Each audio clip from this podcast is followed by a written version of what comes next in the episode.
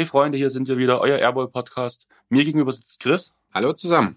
Und ja, wenn ihr euch heute ein bisschen verschnupft klinge, entschuldigt mir das bitte. Meine Freundin ist krank, sie hat mich angesteckt, ihr kennt das Spiel. Ja. Eigentlich wollten wir ein bisschen später aufnehmen. Wir haben es nun Donnerstag halb zwei. Aber nun ist der Plan, dass nach dem Pod Ju von Deutschen vorbeikommt, der quasi unser Intro einspielen soll. Und eigentlich sollte er 13 Uhr da sein. Er hat seinen Termin ein bisschen vercheckt. Nun kommt er 15.30 Uhr. Ich hoffe, wir kriegen den Pod bis dahin durch. Was meinst du, Chris? Ja, bisher haben wir es immer unter zwei Stunden geschafft. Ich denke, das schaffen wir heute auch. Naja, also, dann würde ich sagen, du sagst uns nochmal, um was es uns heute geht. Geht es um die Spitze des Westens oder irgendwas dahinter? Ja, also meiner Meinung nach schon. Wir sind heute definitiv in den oberen Regionen der Western Conference. Wir haben euch heute vorbereitet, zum einen die Utah Jazz, zum anderen die Denver Nuggets, über, dann, über die wir dann noch ein bisschen sprechen werden. Am Ende, wenn es die Zeit zulässt, wird man noch die eine oder andere aktuelle Thematik vielleicht ansprechen. Dann habe ich gehört, sind die ersten Hörerfragen jetzt schon bei uns eingetrudelt. Darauf werden wir dann auch nochmal zurückkommen. Ja, das ist der Plan für heute. Von daher würde ich sagen, Andreas, übergebe ich dir das Wort. Fangen wir doch gleich mit den Jazz an. Dann sind wir heute bei den Jazz. Letzte Saison schlecht gestartet. Der Schedule war der schwierigste bis zum All-Star-Break. Im Anschluss wurde es besser. Wenn am Anfang der schwierigste Teil ist, kommt am Ende der leichteste Teil. Die Jazz haben, haben gut aufgeholt. Vor allem Mitchell hat sich im, Letz-, im Laufe der Saison extrem verbessert. Nach einem schwachen Start und hochgegriffenen Zielen war am Anfang der Saison viel Ernüchterung zu sehen. Joe Ingles kam nicht so wirklich in die Spur, aber danach wurde alles besser, der Schedule wurde leichter und Donovan Mitchell, Spider Mitchell, hat unsere Erwartungen dann doch irgendwo erfüllt zu einem gewissen Teil. Die Saison wurde mit 50 Siegen und 32 Niederlagen abgeschlossen. Das bedeutet Platz 5 im Westen und man musste gegen die Houston Rockets ran. Zugegeben, es war der schwere Teil des Playoff-Baums und die Houston Rockets der schwierigste Gegner für Utah, würde ich sagen. Fast schon als Angstgegner zu bezeichnen aufgrund der letzten Jahre. Auf jeden Fall. Aber was ist passiert? Eigentlich blieb fast das gesamte Team der Utah Jazz unter ihren Erwartungen. Einzig Gobert war, der, war ein richtiger Anker noch weiterhin. Und die Rockets gewinnen die Serie mit vier Siegen gegen eine Niederlage. Man hatte sich in Utah definitiv mehr erhofft. Und nun ging es in die Vorbereitung für die nächste Saison. Utah als keine Free Agent Destination holte sich Bogdanovic mit einem Deal vier Jahre 73 Millionen. Chris, was sagst du dazu? Zu teuer, nicht so teuer? Schwer zu sagen. Einerseits bringt er viele Qualitäten mit, die den Chess fehlen. Da geht es natürlich los mit dem Thema Spacing äh, vom Flügel, beziehungsweise wird er vermutlich auch ein bisschen auf der Vier spielen. Das hat durchaus einen gewissen Charme. Natürlich sind 17 bis, ich glaube, im vierten Jahr sind es fast 20 Millionen pro Jahr sehr viel. Auch wenn man bedenkt, dass er bereits 30 ist. Aber ich denke, äh, die Verpflichtung an sich war sinnvoll und ich glaube, für einen geringeren Preis hätte man ihn einfach nicht bekommen. Von daher gehe ich da voll mit und bin der Meinung, dass man hier eine gute Entscheidung getroffen hat. Ähm, vor allem nach der Alodipo-Verletzung in Indiana hat Bogdanovic große Teile seines Spiels erst wirklich zeigen können. Viele haben vor allem derzeit davon geredet, dass man ihm sogar einen Max-Deal anbieten sollte, wo ich mir sage, dafür sind 73 Millionen im Vergleich schon recht gering. Und ich denke, der Max-Deal wäre definitiv zu hoch gewesen, aber mit 73 Millionen kann man auf jeden Fall, auf jeden Fall leben, bin ich der Meinung. Ich denke, für einen Max-Deal hat er auch einfach noch nicht lange genug gezeigt, wozu er wirklich in der Lage ist. Ich meine, wir reden hier von etwas mehr als einer, oder etwa einer halben Saison, die er jetzt bei den Pacers als, ja, so Ersatz-Franchise-Player zwar agiert hat, aber sollte man auf dieser Grundlage schon sagen, dass es der nächste große Star. Ich denke, dafür ist er auch einfach in seiner Karriere schon ein bisschen zu weit, auch mit seinem Alter. Von daher denke ich, ist man mit diesen Konditionen wirklich gut beraten. Ich denke, das ist ein guter Deal gewesen, Herr Chess. Das sehe ich auch so. Also mehr hätte ich sogar noch irgendwo unterschrieben. Allerdings weniger, das wäre, glaube ich, auch für Bogdanovic nicht gerecht gewesen. Vor allem für die letzte Saison, die er gespielt hat. Neben ihm kam ein weiteres Großkaliber quasi nach Utah. Die Memphis Grizzlies haben ihren Quit and Grind Backcourt mittlerweile komplett aufgelöst. Ähm, Conley ist jetzt in Utah erst gegen Grayson Allen, Baisley, Crowder und Korver getradet worden. Außerdem ging noch ein 2020er First-Round-Pick dazu, der von Platz 1 bis 7 und von Platz 15 bis 30 protected ist. Außerdem haben Favors die Pelz verlassen. Damit ist die große Frage, funktioniert Favors und Gobert nebeneinander auch geklärt? Die Chance werden sie nie wieder bekommen, das zu beweisen. Was hast du gesagt? Hättest du den beiden mehr zugetraut? Ach, ich fand, so schlecht hat das alles gar nicht funktioniert zwischen den beiden. Man hat natürlich gewisse Limitationen, wenn du mit zwei großen Spielern in der Zone stehst, die ihren Wurf nicht haben. Dafür waren sie eben beide defensiv sehr, sehr äh, versiert. Auch Favors sollte man an der Stelle nicht unterschätzen. Ich denke, das wird er als Starting Center wahrscheinlich dann bei den Pelicans auch zeigen. Ähm, trotzdem ist natürlich die Kombination aus Bogdanovic und Ingels, die sich wahrscheinlich so ein bisschen die vier aufteilen werden. Hauptsächlich, weiß nicht, wer kommt da danach noch? Jeff Green wahrscheinlich. Jeff Green wahrscheinlich, ja. Genau, also das sind auf Ed jeden Davis. Fall ja, Davis sehe ich eher als Backup für Gobert. Da wird vielleicht auch ein paar Minuten auf der Vier sehen, aber insgesamt denke ich, ist das Match mit Gobert und auch mit Mitchell natürlich in Form von Bogdanovic doch eher gegeben, insbesondere offensiv, auch wenn man ihn defensiv nicht unterschätzen sollte, auch, äh, als das wahrscheinlich mit Favors auf was gab es für Favors? Es gab zwei Second-Round-Picks im Jahre 21 und 23. Beide gehören nicht den Pels, sondern kommen von Golden State, was vielleicht auch noch ein interessanter Fakt sein sollte. Ähm, weitere Abgänge sind Alec Burks, der als Free Agent sich den Golden State Warriors angeschlossen hat. Danach ein Name, der mir gar nichts sagt. Nas Mitru Long ging nach Indiana. Raul Neto wurde gewaved. Über den jungen Herrn haben wir schon gesprochen bei der Philly Preview. Ricky Rubio ging als Free Agent zu den Suns. Auch gerade bei ihm muss herbe Enttäuschung da gewesen sein, wo dann die Entscheidung kam, wir werden nicht verlängern. Ähm, Tabelo Sefolosha ist nach Houston gegangen mittlerweile. Und weißt du eigentlich, wo Epke Judo spielt? In China? Ja, bei den Beijing Ducks. Oh, war geraten. Und Tyler Kavanaugh? Wer? Tyler Kavanaugh, der war letzt, am, ganz am Ende der Bank von Utah letztes Jahr. Keine Ahnung. Habe ich noch nie gehört, den Namen, kann ich dir echt nichts dazu sagen. Der ist jetzt bei Alba. Oh, Ja, okay. ich war auch überrascht. Also, Sieh an. außerdem wurde Trevin Plouet hat jetzt einen Two-Way-Contract bei den Golden State Warriors, auch ein Two-Way-Deal vom letzten Jahr quasi im Kader der Utah Jazz.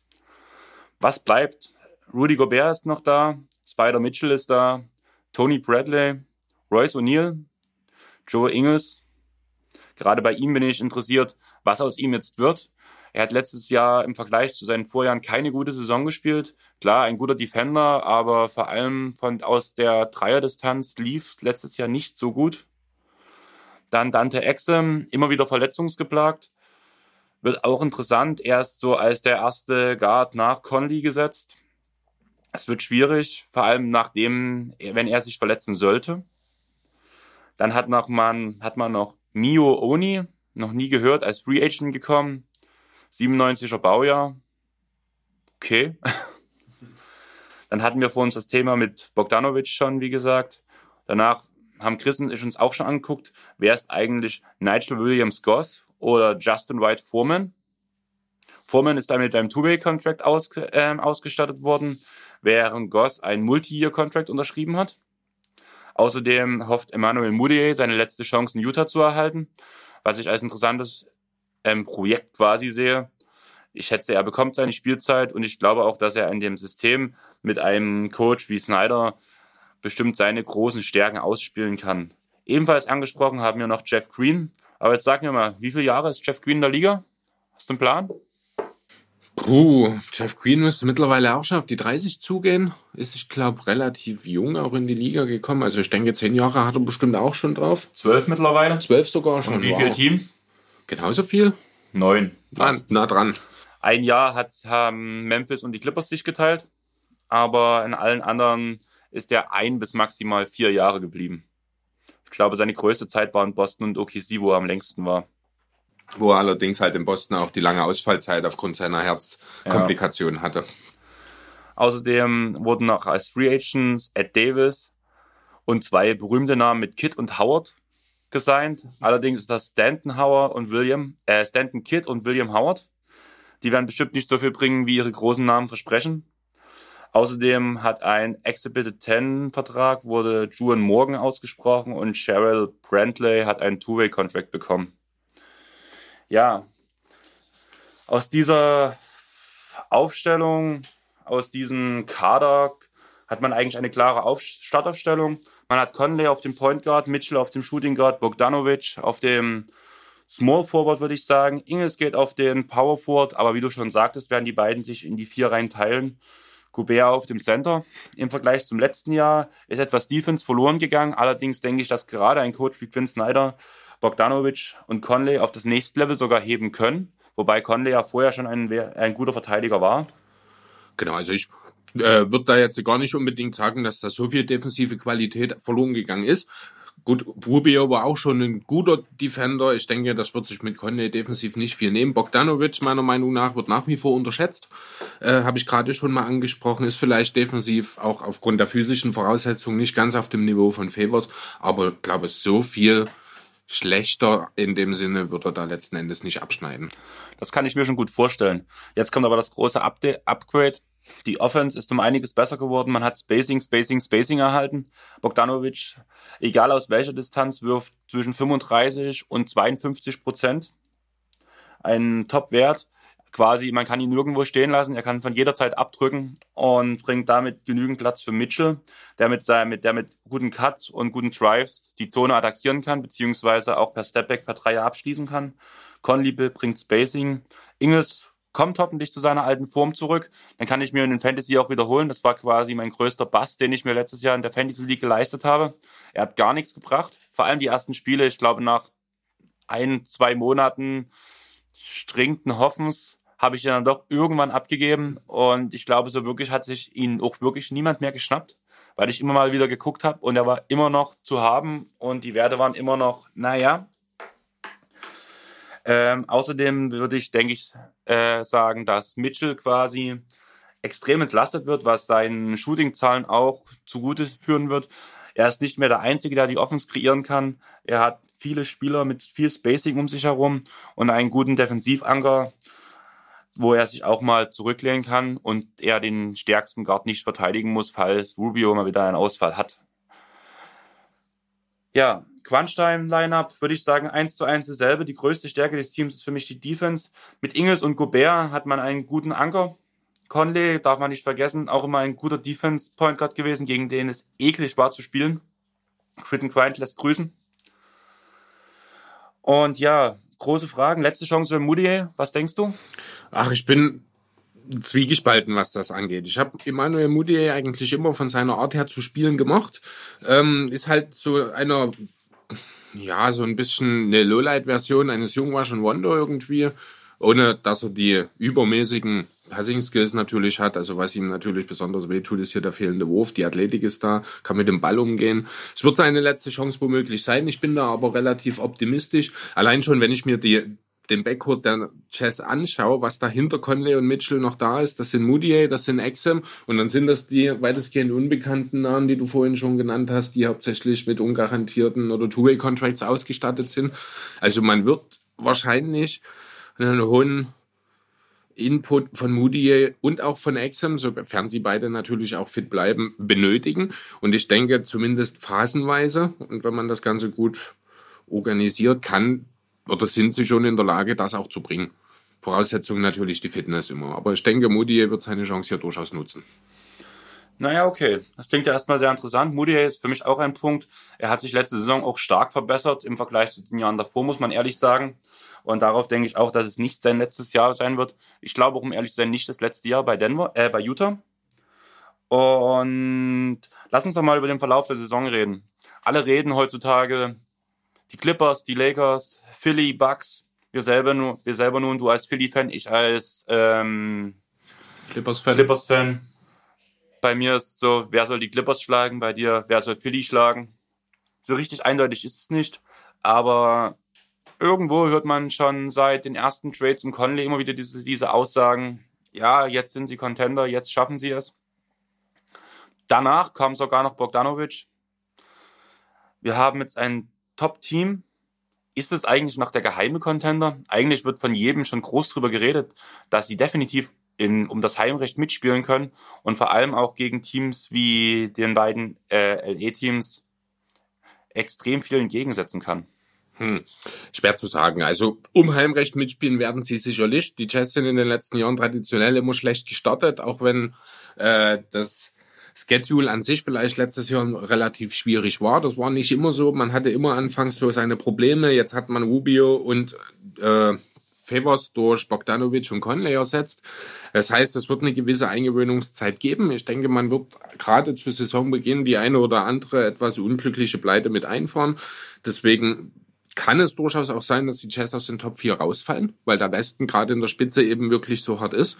Ähm, was die Playoffs angeht, wenn wir das jetzt einfach mal weiterspinnen, sind wir wieder bei dem Thema Backup, Backcourt mit nur Moutier und Exum über die ganze Saison wird verdammt schwierig. Ich weiß einfach nicht, wer dort noch als potenzieller dritter kleiner Spieler, sage ich mal, hier noch Verantwortung übernehmen soll. Das hat letztes Jahr ein Raul Neto teilweise mitgemacht.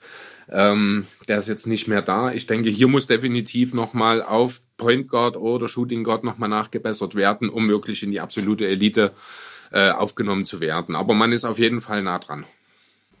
Ähm, was ich denke, um vor allem einen besseren Saisonverlauf für die nächste Saison zu bringen, was aus meiner Sicht auch mehr Siege bedeuten würde als letztes Jahr. Also ich gehe so auf die 53 Siege ungefähr. Ich weiß ja nicht, was du denkst. Hast du dich schon mal damit auseinandergesetzt? 50 Siege letztes Jahr. 50 waren es, ja, genau. Ja, es werden schon wahrscheinlich, also es, ich, ich gehe davon aus, die ersten fünf Teams im Westen nächstes Jahr, die werden innerhalb von fünf bis sieben Spiel Siege letzten Endes landen. Ne?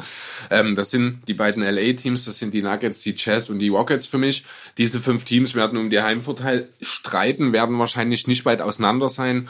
Ähm, vermutlich werden sie sich alle irgendwo zwischen 48 und 58 Siegen einsortieren. Ähm, wo das letzten Endes genau enden wird, ist wahnsinnig schwer abzuschätzen. Wenn ich jetzt aber mich festlegen müsste, würde ich wahrscheinlich sogar sagen, könnte es durchaus passieren, dass Utah aus den Top 4 rausfällt. Das denke ich eigentlich nicht. Utah ist für mich eines der Teams, was fest beim Heimrecht dabei ist. In den Playoffs ist danach die Frage, ähm, wie weit kommen sie? Es wird sehr davon abhängen, wie der Playoff-Baum gestaltet wird. Ein Durchkommen wie die Trailblazers wird dieses Jahr wahrscheinlich nicht möglich sein, denke ich. Und dadurch sehe ich so, dass die Jazz entweder in Runde 2 oder den Western Conference Finals ausscheiden gegen eines der beiden LA-Teams, denke ich. Mhm. Für die Finals, denke ich, reicht das Team noch nicht. Auch wenn die meisten Teams in der Liga gerade nur mit Starduos bestückt sind, kann man ja gut davon reden, dass die Jazz eine Top 3 haben, eine Top 4. Was denkst du darüber? Das ist eine Frage der Definition. Also Allstars haben sie einen. Das ist Rudi Gobert. Das muss man an der Stelle auch mal so sagen. Mitchell wird wahrscheinlich im kommenden Jahr All-Star werden. Über Conley redet man schon seit Jahren als den womöglich größten All-Star-Snap der letzten 10, 20 Jahre. Ja, man kann die drei natürlich als Big Three sehen. Man kann auch einen Ingles vielleicht dort als perfekten Komplementärspieler sehen, von dem ich persönlich auch viel halte. Aber ähm, letzten Endes ist Utah wahrscheinlich nach wie vor immer noch das die Franchise, die am ehesten über den Teamgedanken in der Spitze kommen wird, vermutlich weniger von dem Star-Gedanken, der ja die Liga gerade so ein bisschen umhüllt, weg als Team agieren wird und deswegen würde ich mich oder tue ich mich schwer an der Stelle hier von Big Four, Big Three oder etwas dergleichen zu sprechen, weil ich, ich sehe die Chess einfach nicht so. Jetzt, wo du gerade von dem Teamgedanken redest, haben die Jazz nicht irgendwas gemeinsam mit den Hawks damals? Die wissen die Eastern Conference Finals, wo man am Ende mit Korver, Teague, Millsap und Horford vier Osters gestellt hat? Ähm, nicht wirklich, um ehrlich zu sein. Also was mir hier da in dem, diesem konkreten Beispiel komplett fehlt, ist das Passing von den großen Positionen, dass ein Horford und ein Millsap ja absolut überdurchschnittlich gemacht haben, was ein zentraler Kern der Hawks damals war. Das geht ja, sowohl Gobert als auch Bogdanovic weitestgehend ab. Ingels ist natürlich ein hervorragender Pass, äh, Passer, allerdings muss er dafür auch den Ball in der Hand eben vorher haben, da er viel auch selber kreiert dann, ohne vorher erst eingesetzt werden zu müssen. Also das sind schon die Grundvoraussetzungen äh, für mich doch sehr unterschiedlich in dem Beispiel. Ja, okay, dann wären wir eigentlich schon mit Utah Jazz fertig. Ich würde einfach direkt jetzt diese Hörerfrage beziehungsweise unsere Chatfrage reinnehmen aus unserer Fantasy League Truppe. Da hat ein, der Sieger des letzten Jahres, Dodo, hat gefragt, Top Duos der NBA. Was wären unsere Top 3? Hm. Embiid Simmons? Platz da 1. habe ich natürlich die Brille ein bisschen auf, aber ja. Dann muss man Kawhi und George nennen. Vorausgesetzt die Fitness. George wird ja am Anfang der Saison fehlen, aber wenn beide fit sind, sind es die beiden, ohne Frage. Und dann kommen die Lakers. Mit Davis und LeBron. Ich muss ehrlich sagen, bei mir fällt etwas ähm, Simmons im Beat raus, einfach weil ich immer noch nicht der Überzeugung bin, dass Simmons seinen Wurf trifft. Und dadurch habe ich, ähnlich wie ich es bei den Milwaukee Bucks sehe, einen Star und einen extrem guten Spieler. Quasi, ich setze Middleton, ja, ich setze Middleton auf eine Stufe mit Simmons. Oh nee, damit wären wir aber keine Freunde. Das dachte ich mir schon, aber ich muss ja ehrlich meine Meinung sagen. Ich habe es versprochen, dass ich meine ehrliche Meinung sage. Bei mir ist auch die Fanbrille offen. Kawhi George Platz 1, wenn beide fit sind. Beziehungsweise teilen sie sich Platz 1 mit den Lakers, weil was bei den Clippers gilt, ist auch bei den Lakers da. Wenn Davis und, Le und LeBron zusammen ihre Top-Form erreichen, dann funktioniert das. Dann können sie auch das beste Duo der ganzen gesamten NBA sein. Aber nur, wenn es funktioniert. Und danach völlig vergessen Curry und Draymond. Das ist ein guter Punkt, ja. Man könnte natürlich auch KD und äh, Kyrie nennen, auch wenn KD verletzt ist natürlich. Habe ich ganz unten auf meiner Liste stehen, aufgrund der Verletzung, dass es für dieses Jahr noch nicht aktuell sein sollte. Okay, Weil sonst ja. wäre das definitiv irgendwo beide in Höchstform. Ich glaube, da kann kein Kyrie und äh, kein Kawhi und kein George mithalten. Da kann kein LeBron in diesem Alter mithalten mit Davis zusammen. Ja, das sehe ich anders. Also die Combo George und Kawhi, also natürlich, als ich Simmons im Beat gesagt habe, da hatte ich die Fanbrille auf. Das beste Duo, rein objektiv betrachtet, sind George und Kawhi für mich, weil die an beiden Enden ähm, mit ja, locker in die Top 5 gehören. Ich meine, beide sind Kandidaten für den Defensive Player of the Year. Beide waren letztes Jahr Kandidaten für den MVP, auch wenn es bei Kawhi aufgrund des Load Management wahrscheinlich in erster Linie nicht dahin geführt hat. Äh, George ist, ich glaube, Dritter oder Vierter in der Wahl sogar geworden. Dritter. Genau, also da gibt es eigentlich relativ wenig Diskussion, finde ich, rein objektiv betrachtet, ist, ein, ist das Clippers-Duo hier ganz klar an erster Stelle zu sehen. Okay, freut mich auf jeden Fall, dass du das so hörst, dass du auch gerade nochmal die erste Stelle betont hast, weil damit rutscht Simmons in den Beat automatisch herunter. Warten wir bis zum Ende der Saison, dann wird sich das Ganze umgedreht haben. Ähm, ich habe von Thomas noch ein paar andere Namen und Kombos quasi bekommen, habe noch ein paar selber hinzugefügt. Ich würde jeweils meinen Senf dazugeben, nachdem ich die Kombo gesagt hatte habe. Wenn du noch was einfügen willst, sag es gern. Harden Westbrook, geniale Offense, vielleicht zu wenig Spacing, die Westbrook bietet, wo ich den Fit auch noch nicht ganz sehe, was mir dort komplett fehlt, um ein Star-Duo der höchsten Klasse zu sein, ist die Defense. Ja, sehe ich ganz genauso. Jokic Murray. Viel jung. Passing, jung, kann sich entwickeln, aber ist noch nicht auf dem Stand, wo man sagen kann, sie können jederzeit produzieren, vor allem weil Murray zu unkonstant ist. Genau, da werde ich halt später auch noch was dazu sagen, wenn wir zu den Nuggets kommen. Ähm, da trifft es aber auch ganz gut schon. Da fehlt noch ein bisschen einfach die Erfahrung bei den beiden. Danach haben wir den Punkt Mitchell Conley, wurde von Thomas gesagt, wo ich mir einfach sage, das sind halt zwei Spieler, die genial sind, aber die halt wenn ich mich zwischen Mitchell und Conley oder zum Beispiel auch Harden Westbrook entscheiden würde, da würde meine Entscheidung sogar auf Harden Westbrook fallen, obwohl das meine zwei meistgehassten Spieler der Liga sind. Ja, Hate kann kommen. Ja, nee, äh, kann man nachvollziehen, aber Mitchell muss sich noch beweisen. Conley ist möglicherweise schon über sein Zenit hinaus, war nie äh, in der Kategorie der allergrößten Stars einzuordnen. Ähm, ja, die würde ich jetzt tatsächlich auch nicht in den äh, ganz oben sehen dann natürlich. Lillard McCollum ein Defizit Defense. Mehr würde ich dazu auch gar nicht sagen. Sp Passing, Scoring funktioniert alles. Okay. Defense nein, weil nur in Kombination mit Nurkic es funktioniert hat. Okay, dazu habe ich eine Frage. Äh, vorausgesetzt, alle sind fit und alle sind in Topform.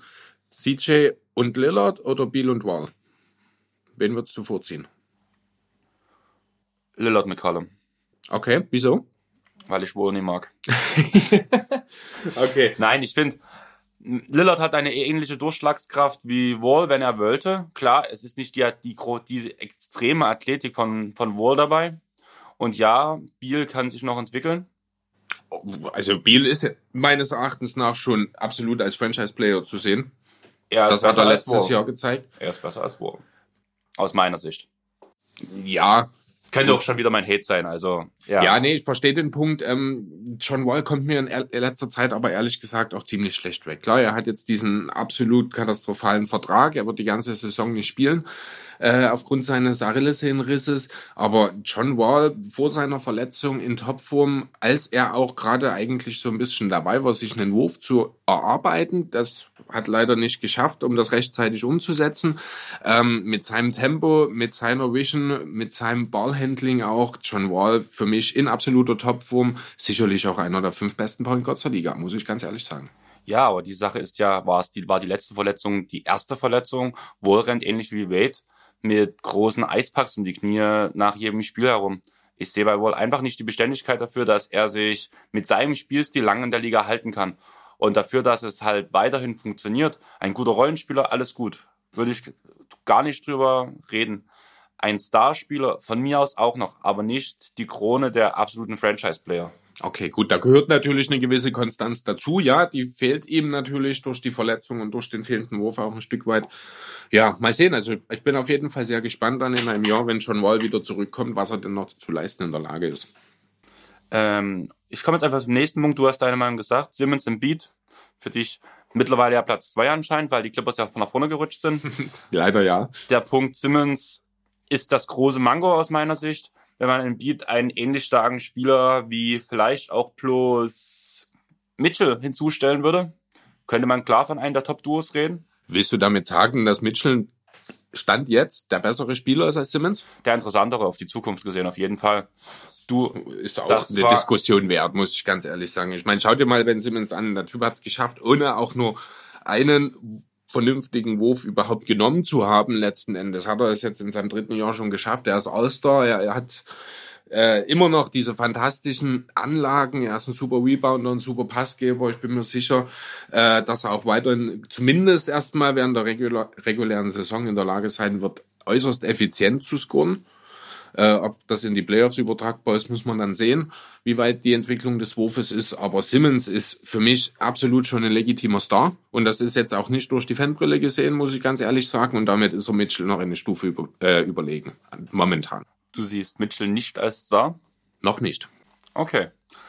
Ähm, Simmons, bei Simmons sehe ich einfach nicht die Zukunft. Ich weiß, du denkst, ja, Shooting-Video hin oder her er bekommt einen Wurf nächste Saison. Ich glaube auch wirklich, er wird sich einfach mal die Würfe jetzt sogar nehmen, ein paar wenige, mhm. die mit katastrophalen Quoten treffen. Äh, Sicher nicht. Die treffen, sondern werfen. Ja, ja, wird, ja wird vielleicht das, auch einen treffen in der Saison. Das wird vielleicht das Wichtige sein, aber ich glaube nicht, dass Simmons sogar nicht äh, einen Mitteldistanzwurf auf die Kette kriegt in einem guten Volumen zu einer guten Wurfquote es geht ja gar nicht zwingend um das Volumen. Letzten Endes muss er in der Lage sein, seinen Gegnern zumindest äh, einen gewissen Respekt, sich einen gewissen Respekt für seinen Wurf zu erarbeiten. Das funktioniert nur, indem du die Würfe auch nimmst. Das äh, ist natürlich hilfreich, wenn der eine oder andere dann fällt, gerade was die Mitteldistanz angeht. Und das muss das Ziel für diese Saison sein, dass er diese mit Vertrauen nimmt. Da rede ich, rede ich noch gar nicht unbedingt von den Dreiern, da rede ich wirklich von den offenen Würfen, die er auch letztes Jahr regelmäßig bekommen und verweigert hat. Aus der Mitteldistanz, teilweise von der Freiwurflinie, so diese äh, diese Entfernung, weil eben dort ihm die Würfe angeboten werden, die muss er nehmen, die muss er zumindest ordentlich treffen. Und da rede ich jetzt auch nicht unbedingt davon, dass da 45 Prozent fallen müssen. 40 Prozent, okay, das ist nicht effektiv. Wobei aus der Mitteldistanz fast schon okay. Aber wenn er in diesen Bereich bis zum Ende der Saison kommen sollte, dann bin ich absolut zufrieden mit der Entwicklung für diese Saison. Ich muss aber ehrlich sagen, den Mitteldistanzwurf sehe ich nicht so gut bei Simmons. Ich sehe ihn in den niedrigen 30ern. Und dadurch bin ich an einem Punkt, wo ich eine Szene in meinem Kopf habe. Ähm, es war Toronto damals noch mit Valanciunas gegen Detroit, wo Valanciunas an der Dreierlinie freistand und Drummond bloß abwinkt. Und genau das sehe ich ähnlich bei Simmons, wenn er einen Mitteldistanzwurf nimmt.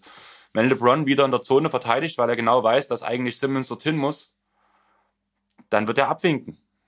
Ja, das mag sein. Das ist halt, das ist jetzt wirklich der Punkt, wo wir einfach so ein bisschen äh, unterschiedliche Hoffnungen oder Erwartungen auch einfach haben. Klar, du siehst das natürlich auch ein bisschen skeptischer, als ich das gerne sehen möchte, einfach als Fan, das ist klar.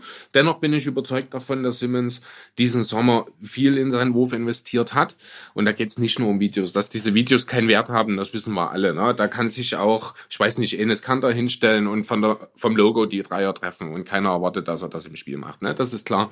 Aber ich denke, die Arbeit ist da, wenn denn die Umstände soweit passen. Und was ich jetzt so von Beginn des Trainingcamps gehört habe, sind alle super fokussiert, auch in Philadelphia. Das betrifft nicht nur Simmons, da geht es auch um Harris und Embiid und Co.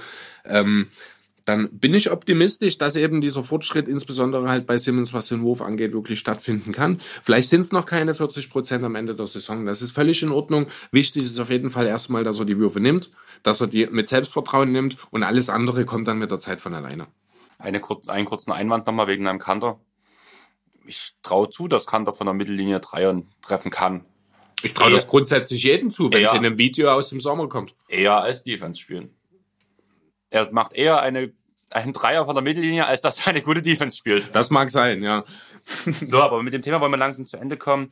Janis Middleton, ähnliches Problem für mich wie bei Simmons im Beat. Middleton ist einfach nicht der krasse Star, den man für diese Kombination braucht, während Janis der überragende Star ist. Aber wir reden von Star-Duos und nicht Star-Spielern. Von daher hätte man mit Embiid und Janis natürlich zwei Extreme. Du guckst skeptisch? Nee, ich habe gerade einen Gedanken gehabt. Ich weiß nicht, ob du die Namen auch auf deiner Liste mit hast. Jason Tatum und Kemba Walker. Nein, habe ich nicht. Habe ich drüber nachgedacht, aber die müssen mir erst beweisen, dass es so funktioniert. Okay. Tatum hat für mich letzte Saison eine okay Saison vielleicht gespielt für das, was man hätte erwarten müssen. Aber für das, was man erwarten wollte oder was alle gesehen haben, war es schon eine Ja, er unterirdische er hat Saison. stagniert dafür. letztes Jahr, da gebe ich dir recht, genau. Aber das Talent ist ja bei ihm auch zweifelsfrei vorhanden. Vielleicht Genau. geht mal nächstes Jahr über die beiden dann in Genau, das würde ich eher sagen. Das ist durchaus möglich. Jetzt waren wir bei einem jungen Spieler. Ich habe noch zwei Spieler einfach, äh, zwei Duos angefügt, die in den nächsten Jahren, wahrscheinlich nicht direkt im, im nächsten, aber die in den Jahr, folgenden Jahren auf jeden Fall interessant sein werden. Mit Trey Young und Collins und Porzingis und Doncic. Doncic. Dann möchte ich noch ein Duo hinzufügen.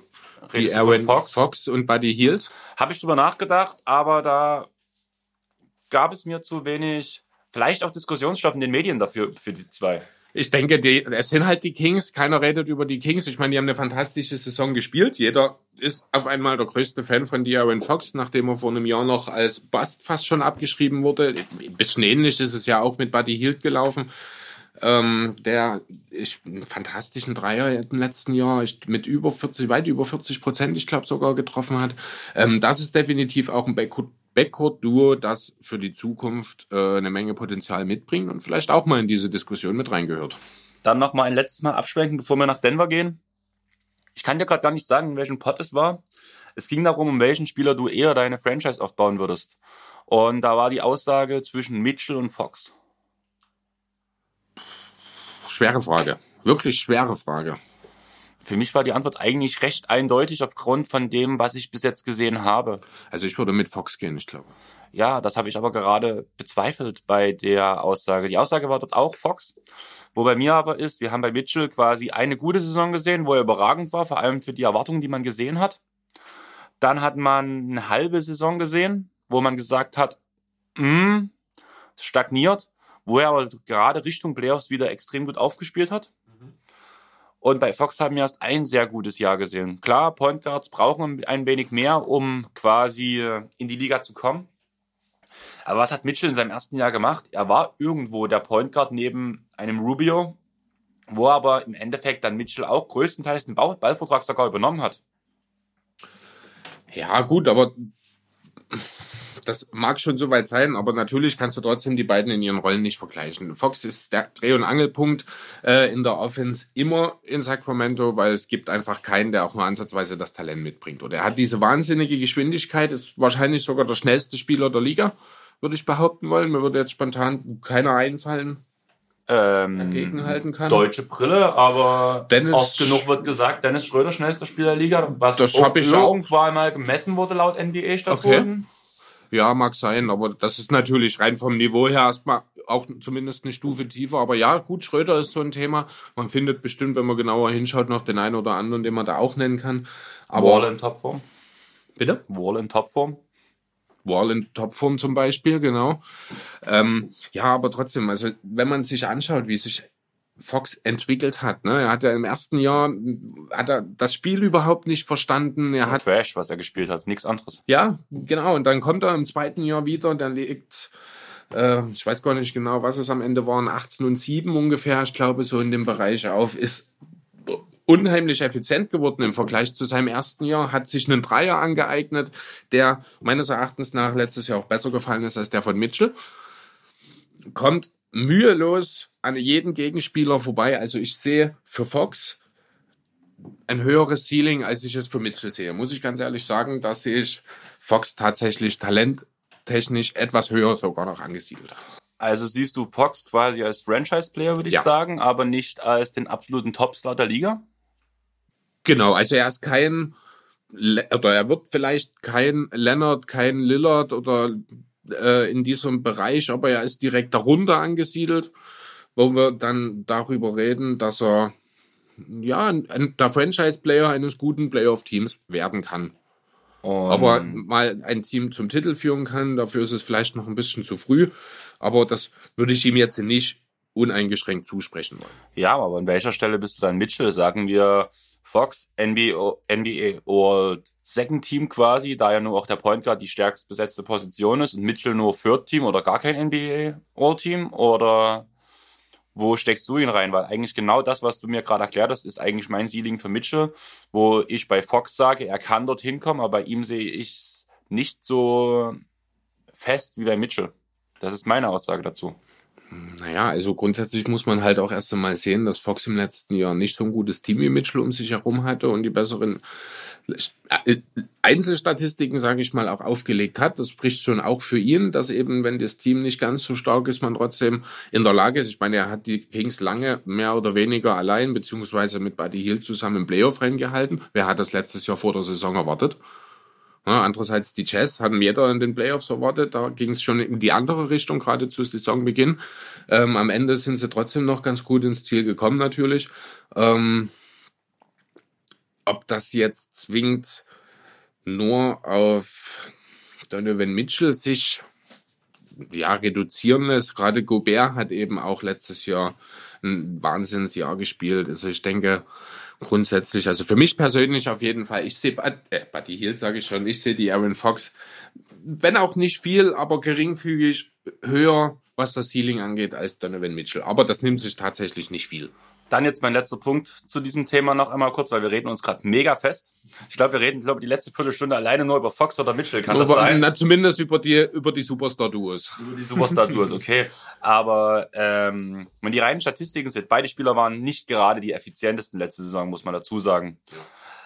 Aber wenn ich die reinen Statistiken sehe, ist Donovan Mitchell schon auf einer höheren Stufe anzusiedeln als Fox. Okay, du sagst jetzt, ja, besseres Team, okay, aber in welchen Punkten war das Team wirklich besser? In der Defense und nicht in der Offense. Und diese guten Werte, die äh, Mitchell auflegt, sind reine Offenswerte. Da hilft ein Mitchell kein Gobert, da hilft Mitchell kein Ricky Rubio. Okay, man muss Gobert als Dunker fest im Plan haben. Immerhin hat er die meisten Dunks der Liga in der letzten Saison verwandelt, muss man dazu sagen. Mhm. Aber im Großen Ganzen, ja, vertikales Spacing. Aber er hat keine große offensive Unterstützung bekommen. Oder wie siehst du das? Äh, sicherlich nicht. Klar, wenn man sich das Team der Jazz letztes Jahr anguckt, da war jetzt neben Ingels, der ein schlechtes Jahr gespielt hat, keiner dabei, der ein ausgewiesener Offensivexperte ist. Insofern muss man natürlich das äh, was Mitchell letzten Endes geleistet hat. Und ich habe mir jetzt die Werte hier nochmal mit drauf geschaut. Das ist ja nicht uneffizient. Letzten Endes sieht sogar auch, was die Quoten angeht, besser aus als bei Fox, wenn man sich das mal anschaut. Die Wurfquote an sich ist zwar um 0,5 Prozent schlechter, dafür trifft er aber auch bei deutlich höheren Volumen äh, den Dreier um ein halbes Prozent besser. Also insgesamt sieht das doch gar nicht so schlecht, sage ich mal, für Mitchell aus, wie ich zunächst gedacht hatte. Ähm, vielleicht muss ich da meine Meinung dahingehend auch ein bisschen korrigieren, gerade wenn man bedenkt, dass er halt auch sieben Dreier pro Spiel nimmt. Fox sind es zweieinhalb. Ähm, Na, also dann nimmt er fast dreimal, ja, zweieinhalbmal so viele Dreier und trifft die geringfügig besser. Das ist schon alles sehr beachtlich. Andererseits bin ich halt auch der Meinung, die Entwicklung von De'Aaron Fox ist bei Weitem noch nicht abgeschlossen, die von Mitchell natürlich auch nicht. Aber ich denke, äh, dass Fox durchaus in der Lage ist, hier nochmal deutlich einen draufzupacken, da man auch in Sacramento ganz gut gearbeitet hat, muss ich sagen, jetzt im Sommer, ähm, wo ich sage, vielleicht reden wir bei beiden nächstes Jahr. Das wäre nicht unwahrscheinlich darüber, dass sie auch ins All-Star-Team kommen und vielleicht sich dann auch ja, mittelfristig um den besten oder einen der besten Backcourt-Spieler, zumindest der Western Conference, duellieren werden in ein paar Jahren. Das kann natürlich auch sein.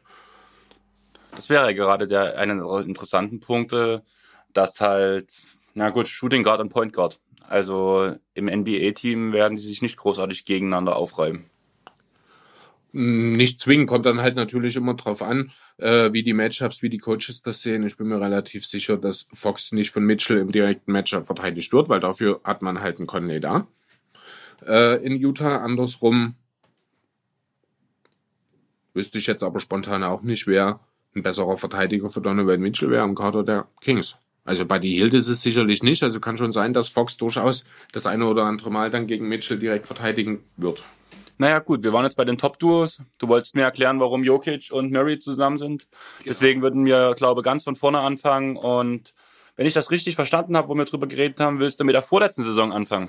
Ja, genau. Also ich, grundsätzlich wollen wir natürlich die letzte Saison besprechen. Es geht jetzt um die Nuggets, aber die Geschichte der Nuggets in den letzten Jahren ist ja doch ein bisschen interessanter. Deswegen gehe ich ein paar Spiele weiter zurück. In, zum Ende der Saison 17/18 hat man ja gerade am letzten Spieltag die Playoffs verpasst mit einer Niederlage. Es ist heutzutage kaum mehr vorstellbar gegen die Minnesota Timberwolves, die dadurch versehentlich in die Playoffs eingezogen sind. Ähm, war natürlich eine sehr große Enttäuschung für die Nuggets da nach der Saison. Man hat seine Schlüsse draus gezogen, die waren durchaus auch ein bisschen überraschend. Man hat viele Veteranen abgegeben, dann hat äh, den Schlüssel der Franchise quasi seinen jungen Spielern um Jokic, Harris und Murray um die Hand gelegt. Das Ziel waren die Playoffs. Man hat so ein bisschen auf den Division-Titel geschielt, was ja in der Division mit den Blazers und den Jazz nicht ganz unproblematisch ist. Äh, man hat Isaiah Thomas sich letzte Saison geholt. Das hat für viele, viele positive Stimmen gesorgt damals. Letzten Endes muss man aber sagen, er hat, ich glaube, insgesamt nur zwölf Spiele gemacht mit katastrophalen Quoten. Er hat gespielt? Er hat, ja, laut Statistik zwölf Spiele, hat dort acht Punkte aufgelegt, aber dabei auch nur ein Drittel seiner Würfe getroffen. Ich muss ehrlich sagen, ich habe eigentlich gesagt, er hat gar kein einziges Spiel gemacht. Er hat zwischendurch mal ein paar Spiele gespielt. Als, da hat sich äh, Murray war, ich glaube, mal ein paar Spiele nicht da, wo man dann auf der Point Guard Position doch ein bisschen dünn geworden ist und Thomas die Chance gegeben hat. Ich glaube, so kam das zustande.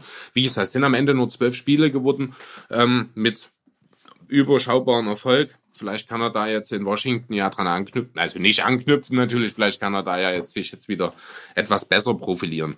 Ja, am Ende der Saison hat es dennoch gereicht zu 54 Siegen, Platz 2 im Westen. Man hatte das sechstbeste Offensivrating und was viele auch überrascht hat, das zehntbeste Defensivrating.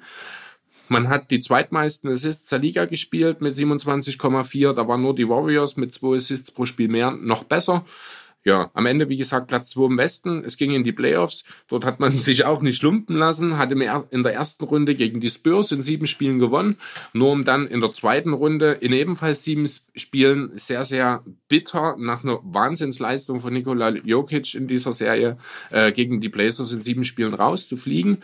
Ähm, ja, letztlich muss man aber dennoch sagen, es ist eine erfolgreiche Saison für die Nuggets gewesen. Man hat die zweite Runde erreicht, man hat sich klar als Top-Team im Westen etabliert, wie ich finde. Und ja, ist in die Conference Semifinals eingezogen, was man seit Carmelo Anthony nicht mehr geschafft hat. Dahingehend muss man auf jeden Fall das Ganze als äh, erfolgreich sehen, auch wenn die Art und Weise, wie man ausgeschieden ist, durchaus als ärgerlich äh, ja angesehen werden kann. Ich finde, was auch noch interessant ist in der letzten Saison bei Denver ist, dass Harris ja echt ein Minusjahr hatte. Von dem, was bei ihm erwartet wurde, hat er echt wenig Leistung gebracht. Ja, war halt auch verletzt. Er hat fast fast ein Drittel der Saison verletzt ausgesetzt. Vielleicht hat er da auch einfach dann nicht mehr so richtig reingefunden. Ich denke, wenn er jetzt fit in die Saison geht, äh, ist durchaus in der Lage, da auch wieder mehr zu leisten. Ich halte sehr viel von Harris. Er wird auch gerade defensiv ein wichtiger Punkt sein für die Nuggets. Ähm, Ja, kommen wir noch mal kurz zurück auf das letzte Jahr, nachdem man gegen Portland ausgefallen, äh, ausgefallen, rausgeflogen ist.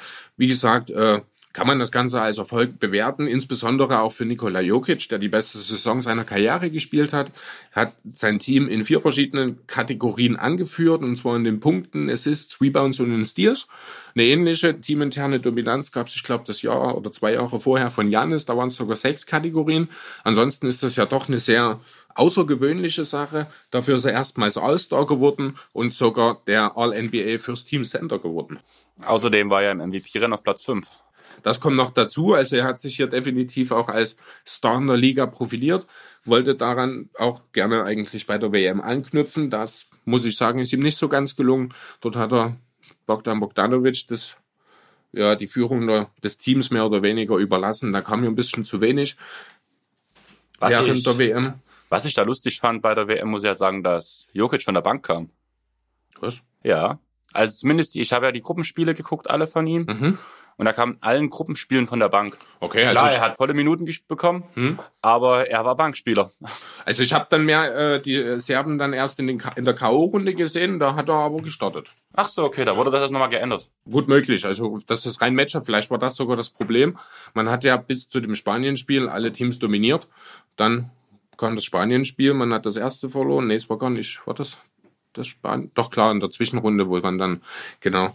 Äh, ja. Am selben Tag, wo auch die Amerikaner rausgefallen sind. War das nicht so? Das ist dann schon das Viertelfinale gewesen. Ach so. Genau. Die haben ja ein Ach, du warst in der Hauptrunde jetzt. Ich in der. Hauptrunde, Ach so, genau. Und der okay. Zwisch- Zwischenrunde, Hauptrunde. Keiner versteht, wie die Runden in diesen komischen Systemen heißen.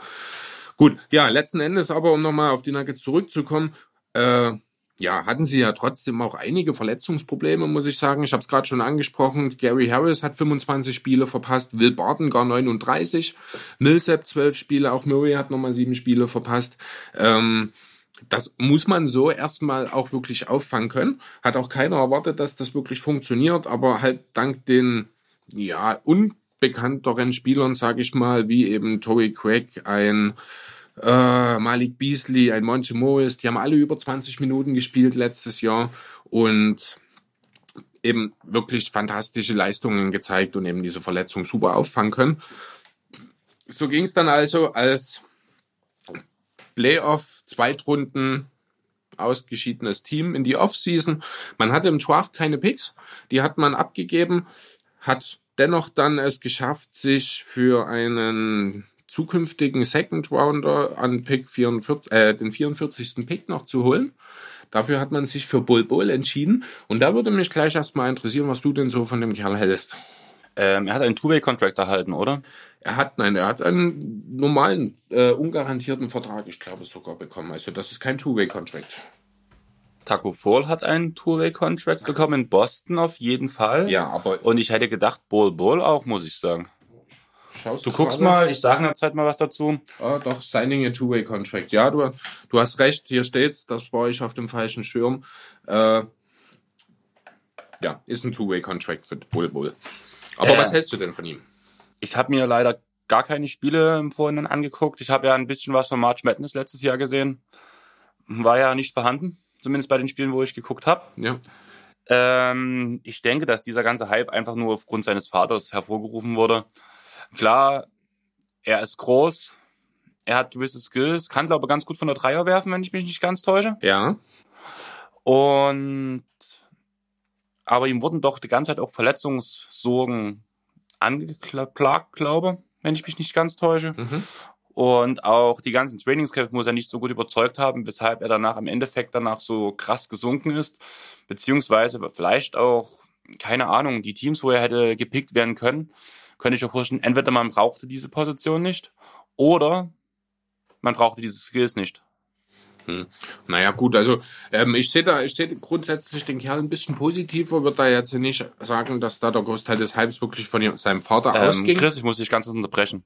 Ähm, ja, du kannst ihn positiver sehen. Bei mir ist das Problem, dass ich ihn nicht kenne. Das sind alles bei mir Vermutungen, warum ich denke, dass er so gefallen ist. Bei mir ist da kein Wissen dahinter, muss ich ehrlich Okay, sagen. gut. Ich kann da jetzt auch nicht mit dem umfangreichen Fachwissen äh, aufwarten, sage ich mal, grundsätzlich, was man über Bol Bol sagen kann. Er ist natürlich, jeder, der ihn gesehen hat, weiß das. Das ist ein großer, schlagsicher Typ, der irgendwie auch gar nicht wirklich wirkt, als hätte er eine NBA-Karriere vor sich. Durch, hat große Verletzungsprobleme schon gehabt. Also, wie ich das mitbekommen habe, muss er wohl jetzt über den Sommer auch nochmal extra Pfunde verloren haben. Durch diese Verletzung, Krankheit, was auch immer das ist. Also momentan ähm, ich weiß gar nicht mehr, wer es gesagt hat, der Bruno Caboclo bei den Raptors damals, sagte die Aussage two years away from being two years away noch etwas. Okay. So, so ungefähr wirkt er momentan, zumindest körperlich. Die Skills sind nach wie vor da. Er ist ein potenziell guter Wim Protector. Er ist schnell auf den Beinen, wenn er denn fit ist. Er hat einen guten Wurf. Also das ist äh, ja, fast schon Einhornqualitäten. Ja, aber weißt du, an was Stelle. mich gerade diese ganze Beschreibung anhand des Körpers, Schlagsigkeit, guter Wurf, Aussagen von Rim Protection erinnert an welchen Spieler? Christoph Porzingis. Hm, von Maker. Um mal die okay, andere Richtung auch, zu nehmen. Ja, das wäre das entgegengesetzte Beispiel. Das kann natürlich auch passieren.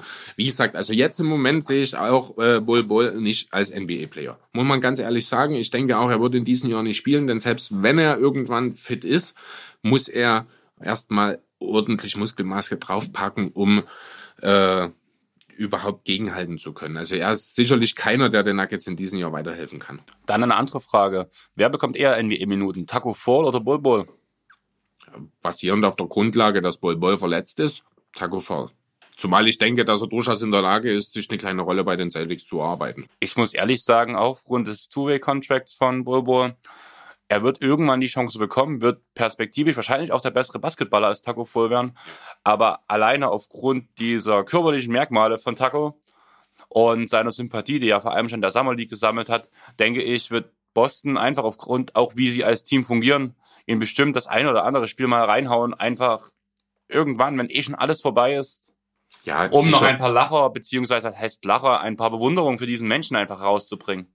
Er, er treibt doch allen das, das, Grinsen ins Gesicht. Sicher, das ist ja auch so. Vom Typ her ja auch so einer. Er hat sich ja auch schön mit äh, Zion Williamson damals in der March Madness angelegt, beziehungsweise, äh, ja doch, es war, ich glaube, schon in der March Madness da, wo er dann, ich glaube, auch sich hat von Zion überdanken lassen, wenn mich nicht alles täuscht, weiß ich nicht mehr genau. Ähm, vor allem hat er halt auch die gute Situation in Boston, dass eben keine Big Men großartig da sind.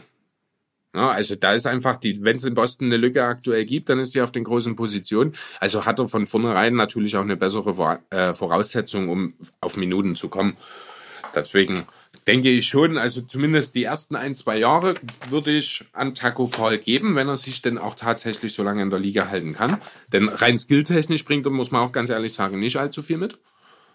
Er ist halt ein großer, schwerer Körper, der sich in den Weg stellen kann und vielleicht den einen oder anderen Lob fangen kann. Damit kann man Erfolg haben. Es gab aber auch schon genug Beispiele, dass es eben nicht geklappt hat.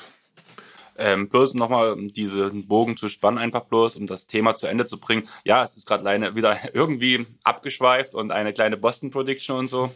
Aber denkst du nicht, dass Boston auf die großen Positionen zu schlecht gemacht sind, als sie wirklich sind? Gerade mit diesem Trainer, bin ich der Meinung. Man hat Defensivspezialisten, man hat Offensivspezialisten und er, er kriegt doch alles irgendwie immer auf die Kette. Klar, letzte Saison aufgrund dieser Egos hat ein bisschen an seinem Ruf gekratzt, aber ich denke schon, wenn er halt einen defensiven Sender braucht, dann kommt halt Thais. Und auch Thais, klar, er kann nicht gegen einen Beat gegenhalten. Wer kann denn gegen einen Spieler wie Embiid gegenhalten in dem Kader der Celtics? Das, da hast du momentan keinen. Das kann auch ein Taco Fall nicht, da muss man auch nicht drüber reden. Ja, aber ich meine, dass trotzdem ich es nicht so extrem sehe, dass Taco Fall deswegen immer mal Minuten bekommen wird. Er hat einen Two-Way-Contract und mit diesem Two-Way-Contract wird er größtenteils in der G-League eingesetzt. Sicher. Und wenn er mal Minuten bekommt, ist es einfach, weil bei Boston entweder Boston untergegangen ist oder Boston e extrem weit führt. Aber bevor das passiert, wird eher Thais Minuten bekommen, wird eher ähm, die anderen jungen Spieler Minuten bekommen. Wer, wer, wer sind denn die großen Spieler? Also ich weiß, da ist Kander, ich weiß, da ist Thais und dann ist da noch Vincent Poirier. Wer sind denn die anderen? Also das sind ja jetzt alles gut. Kander ist ein gestandener NBA-Spieler, klar. Thais in seiner kleinen Rolle auch. Ich glaube nicht, dass seine Rolle allzu viel wachsen wird im nächsten Jahr. Ich denke seine Rolle an sich nicht, aber ein paar Minuten wird er trotzdem mehr sehen. Ja, aber deswegen, das, trotzdem fehlt dann noch so die, die, diese besondere Qualität, sage ich mal, äh, auf den großen Positionen. Aber die, Gut, bekomm, du wirst die bekommst du nicht von Taco. Natürlich nicht. Aber eine andere Alternative gibt's ja im Kader auch nicht. Deswegen sage ich, hat er gute Chancen, Minuten zu sehen in Boston. Mehr sage ich ja gar nicht. Letztlich muss man halt auch sehen, dass die Celtics mit Horford und Baines ihre komplette Senderrotation abgegeben haben. Und als Ersatz kam eben Vincent Poirier und Enes Kanter. Das ist ein klarer Qualitätsabfall, wo man durchaus auch Brad Stevens zutrauen kann, dass er eben kreativ genug ist, um das eine oder andere zu versuchen. Und da wird Taco Fall durchaus auch eine Rolle spielen. Hast du jetzt nochmal den Kader aufgerufen oder wollen wir einfach jetzt bei Denver weitermachen, um mal wieder aufs Thema zurückzukommen? Ich denke auch, wir machen einfach weiter mit den Nuggets. Vielleicht kommen wir später in der, äh, im Rahmen unserer Se- Previews nochmal zu den Celtics. Wer weiß, jetzt machen wir erstmal weiter mit den Nuggets. Ja, dann haben wir den Draft auch schon abgearbeitet. Wie gesagt, da gab es nur Pick 44 Ball Ball. Kommen wir in die Free Agency. Da gab es zunächst erstmal einen wichtigen Trade. Ich denke, du weißt, welchen ich meine mit den Oklahoma City Thunder, als man, äh, indem man einen Top 10 geschützten First Rounder für die kommende, für den kommenden Sommer abgegeben hat und sich dafür Jeremy Grant geholt hat. Fantastischer Move, bin ich ein großer Fan davon. Man hat die Backup-Stelle von Paul Millsap gut gefüllt, gleichzeitig womöglich sogar einen potenziellen Nachfolger für ihn sich an, äh, geangelt. Bin ich ein großer Fan davon. Äh, weil, wer kam ansonsten noch so? Äh, ein Slowene mit dem Namen Vlatko Kancer, der ist 2017 auf einen 49 gepickt worden, hat zuletzt zwei Jahre in Spanien gespielt, hat jetzt einen Dreijahresvertrag unterschrieben. Tyler Cook, der ist dieses Jahr undrafted geblieben, hat einen Two-Way-Contract unterschrieben. Tyler Seller hat ein Jahr zum Minimum unterschrieben. Das ist jetzt sein siebtes Team im siebten Jahr. Der hat also noch einiges vor sich. Und ja, dann gab es noch einen ungarantierten Einjahresvertrag für PJ Dossier, der sowas wie der dritte Point Guard wahrscheinlich äh, werden soll. Ja, dann, das interessiert mich, sind noch äh, zwei sehr interessante Verlängerungen haben noch stattgefunden. Da interessiert mich auch deine Meinung dazu. Das ist zum einen die Teamoption von Paul Millsap, die man gezogen hat, über 30,4 Millionen. Wie siehst du das? Ähm, ich denke, für das nächste Jahr ist gut. Man hat einen kompletten Kader. Der Kader ist eingespielt, wird deswegen auch noch ein Stück wachsen in der nächsten Saison, denke ich. Und ich hätte eher gedacht, dass Millsap sagt, ja, ich will eigentlich nie, ich möchte einen neuen Vertrag. So die Richtung Harrison Barnes diesen Sommer, ne? Richtig. Mhm.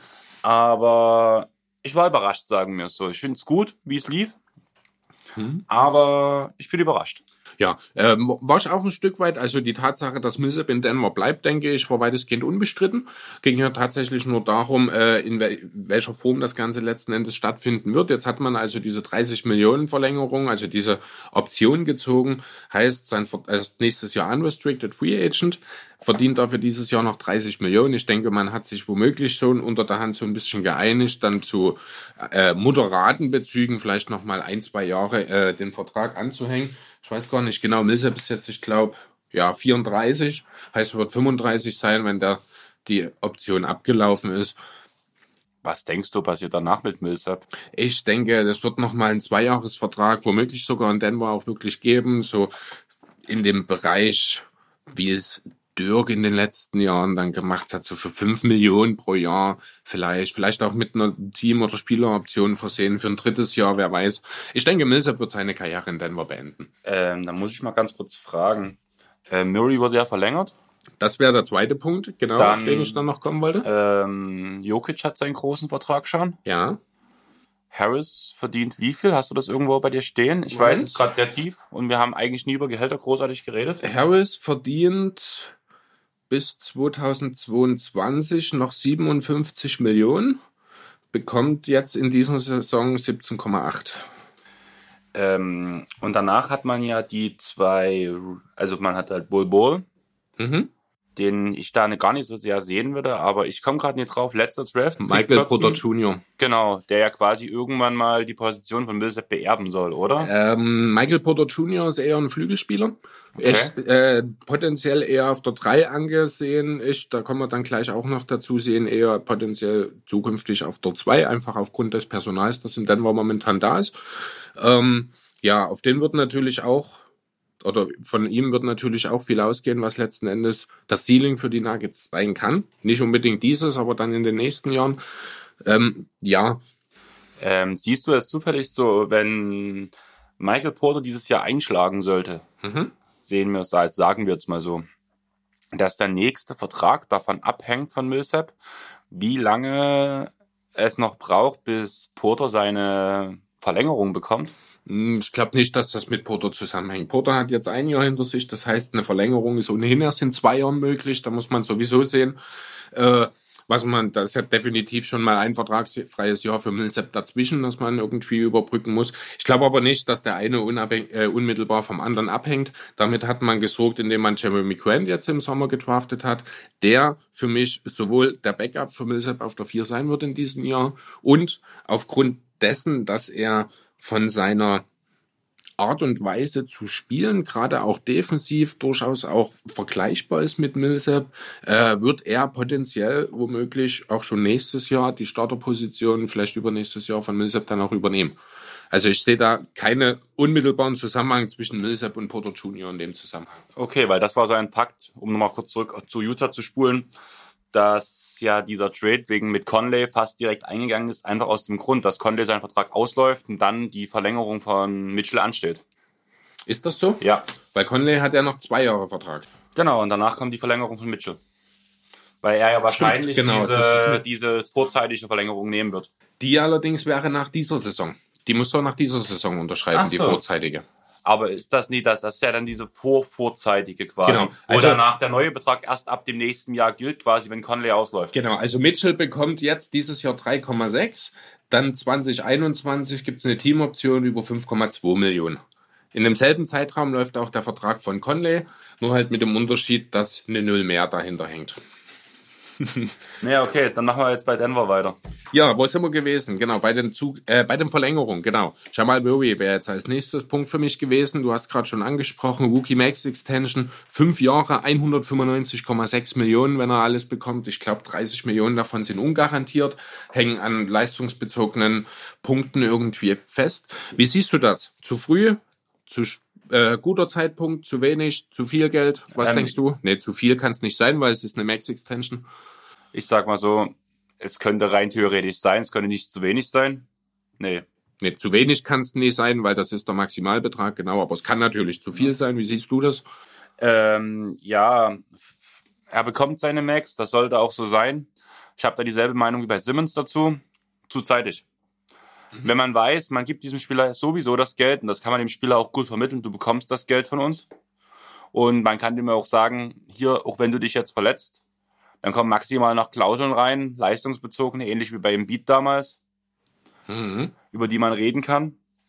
Okay. Aber ich bin der Meinung, ähnlich wie bei Simmons, zu zeitig. Vor allem, da das beides Teams sind, die momentan gerade Richtung Titel gehen und wo man immer noch ein bisschen hin und her wälzen könnte, wo man dann vielleicht noch ein bisschen mehr Pers- Personal bekommen könnte dadurch. Okay, gut, äh, kann ich verstehen den Punkt. Ähm, auch hier muss ich, äh, ja, argumentiere ich ähnlich wie du. Ich sehe das auch ähnlich wie bei Simmons. Man hat seinen Point Guard der Zukunft gefunden. Man weiß genau, man will mit ihm äh, den Angriff auf den Titel wagen. Darauf soll es ja in Denver früher oder später natürlich hingearbeitet werden. Ähm, ja, es gibt für mich persönlich mit diesem Team nicht wirklich einen Grund damit zu warten, muss ich ehrlich sagen. Weil äh, oftmals ist es ja so, wenn man keine vorzeitige Verlängerung macht, dann ist ja oftmals die Argumentation, wir brauchen Cap Space, um in diesem Sommer beispielsweise Darf oder ich dich kurz unterbrechen? ja, Ähm, ich sehe den Grund so zeitig einfach aus dem, einfach aus dem Grund, du hast, bekommst doch für deine Rookies auch Bird Rights, oder? ja, natürlich. Und alleine deswegen, jetzt, wo er schon unterschrieben hat, kann man quasi nicht übers Cap mehr gehen, weil der Vertrag besteht. Er hat kein Cap-Hold mehr. Sein Cap-Hold ist der Gesamtbetrag von seinem. natürlich, man, man, macht, man man- macht den Cap voll. Das ist Genau. richtig. Und dadurch macht man für die nächste Saison den Cap voll. Deswegen hätte ich gewartet, hätte ihm das vermittelt, hätte danach, vielleicht fehlt danach, man sagt halt, man braucht noch einen Free D-Spieler, man braucht noch einen guten Ballverteiler für die Bank. Aber brauchen die Nuggets das? Das ist genau der Punkt, da wollte ich gerade drauf Das merkt man aber diese Saison erst. Natürlich. Aber ähm, zum einen gibst du dem Spieler das Vertrauen, wo ich gerade auch bei Murray sage, was ihm wahrscheinlich auch gut tun wird, weil er ist ja doch, er hat ja unfassbares Talent schon gezeigt, ohne Frage, ist aber noch sehr wechselhaft in seinen Leistungen. Hier sage ich, mit dieser Motivation der vorzeitigen Vertragsverlängerung, auch wenn man sicher drüber reden kann, ob das vielleicht ein bisschen zu viel ist, äh, gibt man ihm hier die Sicherheit, an seinem Spiel zu arbeiten, ohne sich Gedanken darüber machen zu müssen, wie es weitergeht. Man hat eben die Vertragskondition und das ist ein wichtiger Punkt in der eigenen Hand. Wartest du bis nächsten Sommer, bekommt er von irgendeinem anderen Team irgendein Angebot, hast du nur die Möglichkeit mitzugehen. Das ist schon öfter mal auch problematisch gewesen. Man muss Aber er bekommt das Maximale. Ja, Wo- aber er also- hat eben jetzt Punkte drin und das ist aus Sicht der Nuggets wiederum, finde ich, sehr clever. Punkte drin, die eben ungarantiert sind. Okay, Ja? gut. Und das ist eben das Problem. Kannst du nicht garantieren, dass das nächstes Jahr auch so ist, wenn dann beispielsweise, äh, was ist momentan, ein Team ohne Point Guard oder ohne brauchbaren Point Guard? Ich hätte ja immer die Suns gesagt, aber die haben ja jetzt einen anderen Weg eingeschlagen. Die Washington Wizards zum Beispiel sind im Sommer der Meinung, wir wollen Jamal Murray verpflichten. Wir bieten den Maximalvertrag, mit dem, in dem alles garantiert ist. Dann unterschreibt er den, die Nuggets gehen mit. Die Nuggets haben dann letztlich ich, natürlich ein bisschen weniger Geld insgesamt ausgegeben. Dafür ist der Vertrag komplett garantiert und damit kann natürlich auch ein Stück weit wieder das Thema Motivation relevant werden. Außerdem bin ich als jemand, der ohnehin so einen Fokus ein bisschen mehr in Richtung Loyalität auch legt, auch wenn das in der NBA schwierig ist, äh, bin ich eh immer der Meinung, wenn du deine Leute hast, mit denen du, zu denen du dich bekennst, dann solltest du das auch tun. Aber wenn die Loyalität da ist und zumindest aus Denver hat man da nie gegensätzliche Stimmen gehört, muss man ehrlich sagen, kann man nicht mit ihm reden, sagen, hier, so und so sieht's aus. Vielleicht ihm sogar ein Schriftstück vorlegen, dass du im nächsten Jahr diesen Vertrag bekommst. Das ist Tempering. Das Stimmt. geht nicht. Aber wer tempert denn heutzutage nicht? Das ist ein anderes Thema, aber deswegen geht ja die Liga da inzwischen gegen vor. Ähm, Ähm, nee, kurzes, kurzer Ausschwank wieder, Tempering. Was ist schlimmer? Dass ähm, Quinn Snyder auf der Pressekonferenz gesagt hat, dass Mitchell auf jeden Fall seinen Max bekommt. Oder du meinst John Hurst und Janis, oder? war das mit Janis? Ja, Okay, wa- was war denn die andere Sache danach, was die als Vergleich gebracht haben? das weiß ich nicht. Ich habe bloß das mit Janis mitgekriegt, wo hier, ich glaube, es war, ich weiß nicht, ob es der GM war oder ja, der aber stimmt, du hast Eigentümer, recht, das war Janis. äh, mit, der angekündigt hat, dass er nächstes Jahr den größten Vertrag bekommen wird, den jemals einer unterschrieben hat. Ja, was dann nächstes Jahr schon wieder anders aussieht, aber ähm, Ich glaube, die Korbjäger haben drüber geredet und ich fand diesen Ansatz gut. Tempering soll die Teams schützen, die einen Spieler bereits halten, die Low-Market-Teams. mhm. Sie haben mit ihrem, von ihrem eigenen Spieler geredet und nicht von einem anderen. Ist das dann noch Tempering? Ich meine, es könnte Als- jederzeit der GM in die Halle gehen und Janis der Hand schütteln. Weil das Natürlich. dürfen die. Natürlich, also das ist definitiv eine Regelung, die ist in meinen Augen auch einfach Quatsch und albern. Ähm, natürlich sprechen die Leute miteinander. Es gibt mittlerweile so viele Freundschaften auch unter den Spielern, unter den Ver- Teamverantwortlichen. Du kannst das gar nicht alles kontrollieren und dafür sorgen, dass nie in irgendeiner Form unter Freunden über die Zukunft gesprochen wird. Das ist, das funktioniert einfach so nicht. Ich finde, man versucht da, man hat zwar den richtigen Gedanken in irgendeiner Form, das Ganze, äh, wie formuliere ich das, das Ganze in geregelte Bahnen zu bringen, sage ich mal, ja. Aber jetzt jemanden zu bestrafen, weil er ankündigt, dass er seinem Superstar eine langfristige Vertragsverlängerung anbieten wird, was ohnehin die ganze Welt weiß, ist natürlich vollkommen albern. Ähm, ich würde eigentlich gern gerade über Tempering mit dir weitersprechen, aber ich glaube, wir machen erstmal Denver weiter und suchen uns vielleicht, wenn wir irgendwann mal Bock drauf haben, so die obskursten Themen raus, über die wir mal reden müssten, wo Tempering definitiv dazu zählt. Das ist auf jeden Fall eine gute Idee. Aber ja, du hast recht, kommen wir wieder zu den Nuggets. So richtig voran komme ich heute irgendwie nicht. Wir schweifen immer wieder ab.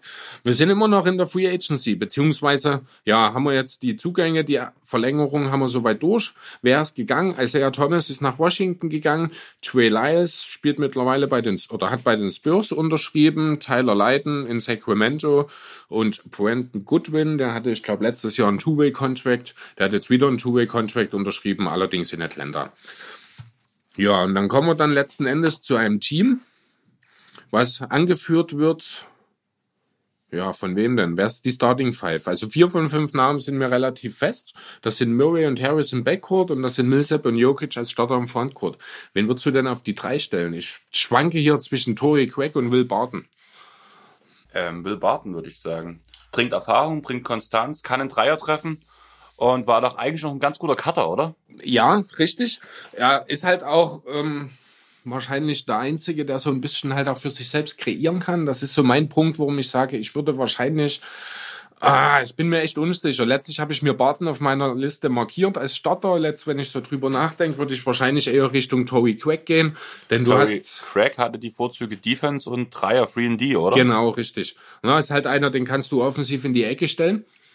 Blöde Formulierung. Äh, und der trifft sein Dreier, wenn du ihn bedienst. Ne, mit einem Das Team klingt, das, um klingt, Jokic. das klingt ein bisschen nach Mobbing. Ja, das macht nichts. ähm, Will Barton sehe ich. Neun von zehn Leute finden Mobbing okay. Ich gehöre meist zu den Neuen. Ähm, Das können wir ändern. äh, ja, wie gesagt, also Will Barton sehe ich am liebsten in einer Rolle, wie er sie auch vor zwei oder drei Jahren schon in Denver gespielt hat, als Energizer von der Bank, der die Bank so anführt. Äh, neben ihm würden dann wahrscheinlich Monte Morris, Malik Beasley spielen, auf den Big-Positionen dann sicherlich ein Jeremy Grant und ein, oh, welcher Plumlee ist dort? Ist das Miles oder ist das Mason? Oder ist das Martha? Mason, Ich glaube glaube. Mason. Ich habe mir extra M. glaub Mason. Ich habe mir extra M. Plumlee hingeschrieben. das ist bei den Plumlee-Brüdern sehr gut. ja, das weiß ich jetzt auch. Ähm, welcher ist es? Es ist Mason Plumlee ist es, genau. Würde dann der Backup-Sender sozusagen sein. Ja. Ähm, ja, also da lässt sich schon äh, raushören, das Team ist ziemlich tief. Da haben wir noch nicht mal über den frisch gebackenen Weltmeister Juancho Hernan Gomez gesprochen, der nominell wahrscheinlich eher ein Power Forward ist, aber sowohl bei der WM als auch letztes Jahr bei den Nuggets viel auch auf der 3 gespielt hat. Das könnte auch nochmal interessant werden, auch wenn das wahrscheinlich hauptsächlich damit zusammenhing, dass eben Barton das halbe Jahr verletzt war. Ähm, ja, trotzdem unheimlich tiefes Team. Da kommt eben noch der vorhin schon mal kurz angesprochene PJ Dozier als dritter Point Guard dazu. Da sind die beiden Jungs, Bol Bol und Michael Porter Jr., über die ich in dem Zusammenhang jetzt noch gar nicht gesprochen habe, was die Aufstellungen angeht, die natürlich dort auch noch mal jede Menge Möglichkeiten hier mit reinbringen. Du kannst wirklich mit diesem Team so ziemlich alles spielen, groß wie klein. Du kannst eine große Aufstellung spielen, in der Murray, Barton, Hernan Gomez, Millsap und Jokic zusammen auf dem Feld stehen. Dann hast du trotzdem noch die Möglichkeit, von draußen zu werfen und bist eben groß aufgestellt. Du kannst klein aufstellen. Habe ich wieder Murray letzten Endes auf der Eins, neben ihm dann Harry, äh, Harris, Malik Beasley, äh, Jeremy Grant auf der vier und wenn man Jokic mal eine Pause gibt, kannst du dann auch mal ein paar Minuten Millsap beispielsweise oder eben Plumlee auf die fünf stellen. Du kannst eine reine Fünf-Shooter-Aufstellung aufstellen mit Murray, Harris, Hernan Gomez, der überraschend gute Dreier trifft, 37 Prozent etwa in seiner Karriere. Dazu äh, Millsap und natürlich Jokic. Da kannst du sogar wahlweise noch Will Barton oder Jeremy Grant mit einem der äh, austauschen und verlierst kaum an Qualität. Ähm, und da habe ich, wie gesagt, weder äh, Michael Porter Jr. noch Bol Bol in irgendeiner Form schon mal erwähnt. Also hier hast jede Menge Möglichkeiten. Trotzdem gibt es viele Fragezeichen. Beispielsweise eben die Situation um Will Barton. Ist er fit genug nach seiner Verletzung? Kann er Defense bringen, um wieder seinen Starting-Spot zurück zu erobern. Wird er das überhaupt tun? Falls nicht, kommt er damit klar, wieder die Rolle von der Bank zu übernehmen. Wie fit ist, äh, ich will immer Otto Porter Jr. sagen, wie fit ist Michael Porter Jr. wirklich zu Saisonbeginn? Aktuell ist er, ich glaube, noch als Day-to-Day gelistet. Also auch nicht wirklich sicher, wo es hinführt bei ihm. Ja, wie fit ist Nikola Jokic? Muss man auch ganz deutlich sagen. Hat Ähm, darf ich ganz kurz? gerne. Hast du schon mal in unsere Fantasy-App reingeguckt zufällig? Äh, nee, nicht wirklich. Wieso? Da steht Jokic hat das verletzt drin. da steht Jokic verletzt drin. Ja, mit irgendeiner Sehnenzerrung oder sowas Aha. in die Richtung. Steht auf Day by Day. Mhm. Also denke ich mal, Trainingscamp vielleicht mit angezogener Handbremse. Saisonstart wird er nicht verpassen, Preseason wird er nicht verpassen. Aber er steckt gerade bei Day by Day to Day. Ja, ähm, überrascht mich nicht wirklich. Ich meine, er hat letztes Jahr 80 von 82 Regular Season Spielen gemacht, hat diese zwei Wahnsinns sieben Spieleserien in den Playoffs, kaum Erholungszeit, ist dann direkt als Führungsspieler zur WM nach China. Da kommt dann gleich nochmal ein massiver Jetlag auch dazu. Ne, wenn du als Serbe, der in den USA spielt, jetzt auch noch nach China musst, ist das bestimmt auch nicht so ganz einfach. Ähm, ja, und er ist ja jetzt ohnehin an sich nicht unbedingt der fitteste Typ, muss man ja auch mal sagen. Also ich muss auch ganz ehrlich sagen, während der WM, ich bin ein, zwei Mal wirklich erschrocken, als ich gesehen habe, was da schon wieder für eine Wampe mit sich rumträgt. Ich bin der Meinung, das habe ich bei jedem Regular Season Game auch schon gedacht. Allerdings wundere ich mich nicht mehr darüber. Ja, nee, das ist zwischendurch, sagen wir mal, wirklich fit auch aus äh, während der Saison. Dann hat er sich wahrscheinlich nach dem Aus gegen die Blazers ein bisschen gehen lassen. Kam Zehn dann, Burger gefressen pro Tag? ja, und seine zwei, drei Liter Cola wieder. Vielleicht, vielleicht hat er sich ja mit Ennis Kanter zum Cheat Day getroffen. Dann hat er es auf jeden Fall besser vertragen als Kanter, weil der war dann nach drei Tagen nicht spielbereit. ja, also da muss man wirklich sagen, ähm, halt, wie fit, wie dominant kann Jokic jetzt in dieser Saison auftreten, eben mit dieser hohen Belastung, auch wenn er klar, er ist erst 24, na, trotzdem ist die Belastung hoch.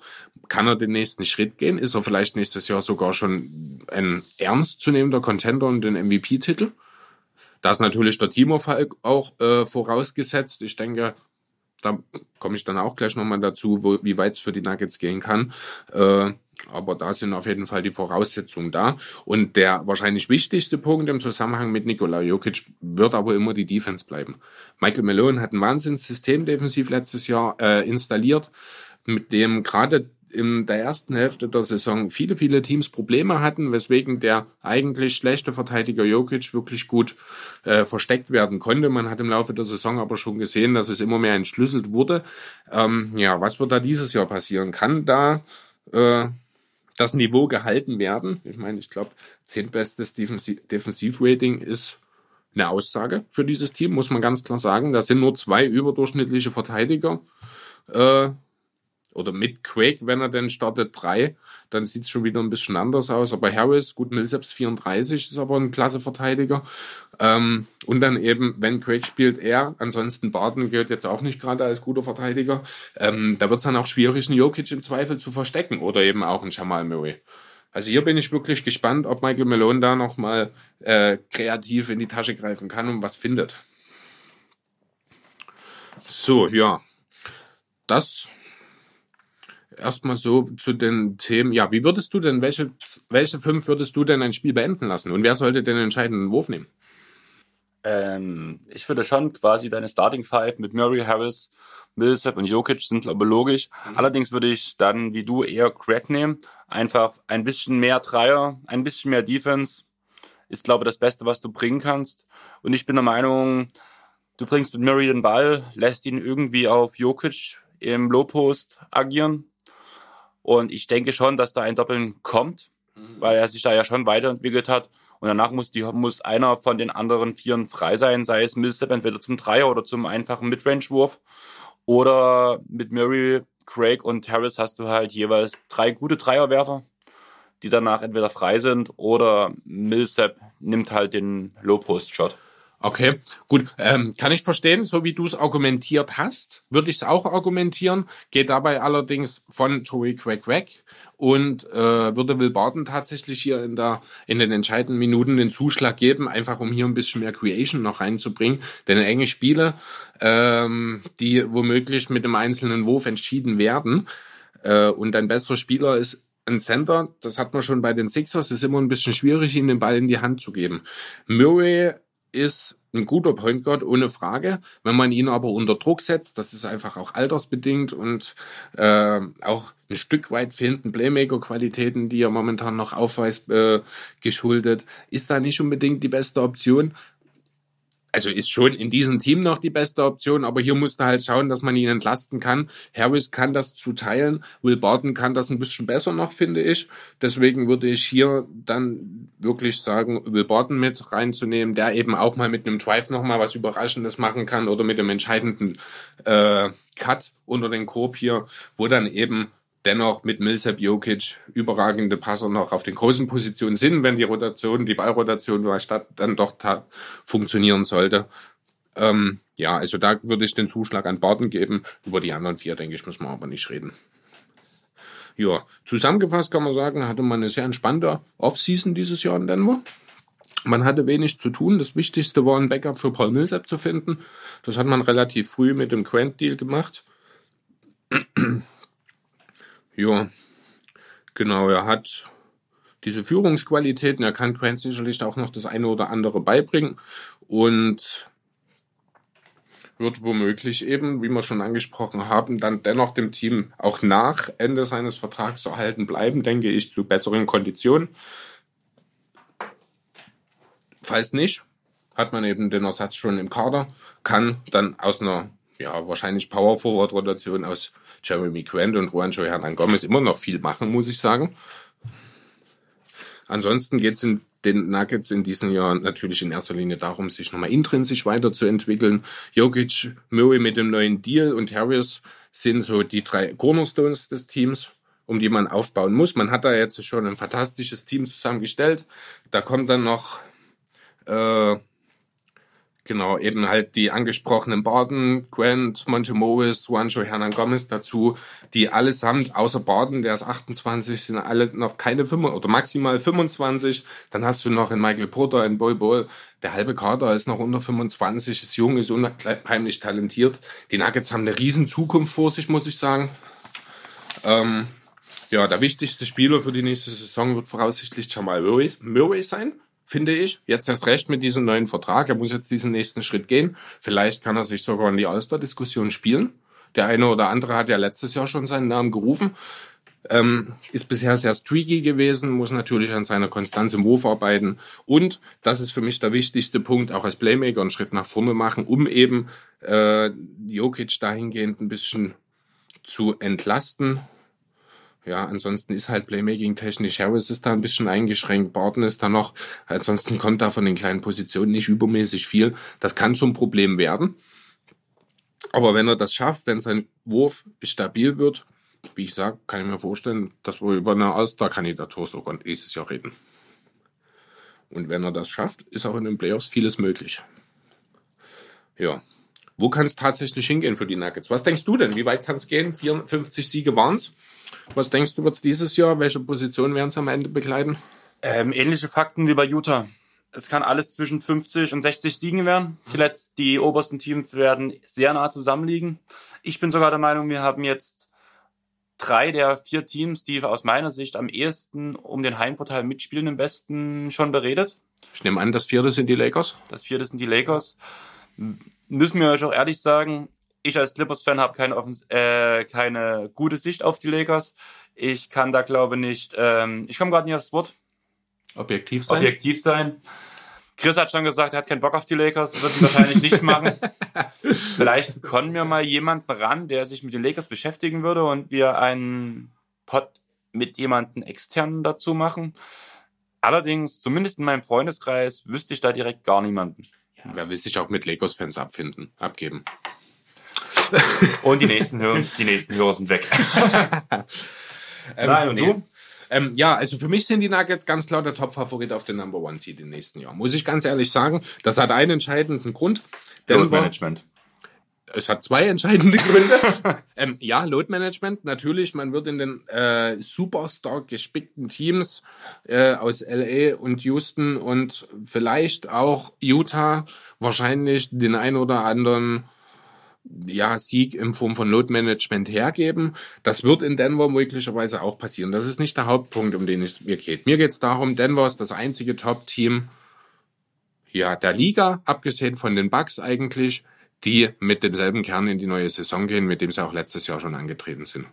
Du hast in jedem Top-Team, außer bei den Bucks, hast du mindestens eine gravierende Veränderung. Anthony Davis, Leonard und George, du hast Westbrook, du hast Horford und Richardson in Philly. Wie gesagt, also man kann gewissermaßen auch sogar noch sagen, du hast den Verlust von Brockton in Milwaukee. Ja, was natürlich die Nuggets dann nochmal ein bisschen besser, sag ich mal, dahingehend stehen lässt. Ähm, ja, die Chess, deren Umstellung wahrscheinlich den geringsten äh, Anlaufprozess braucht, sind traditionelle Spätstarter. Ich denke, Denver wird hier im Idealfall, wenn alles gut läuft, wenn alle fit bleiben, womöglich sogar von vorne weg äh, sich dauerhaft in den Top 2, vielleicht 3 des Westens befinden und am Ende sich den Number One Seed holen. Da bin ich eigentlich relativ überzeugt davon. Vielleicht sogar mit der Top-Bilanz der ganzen Liga. Das wird wichtig für die Nuggets, finde ich sogar.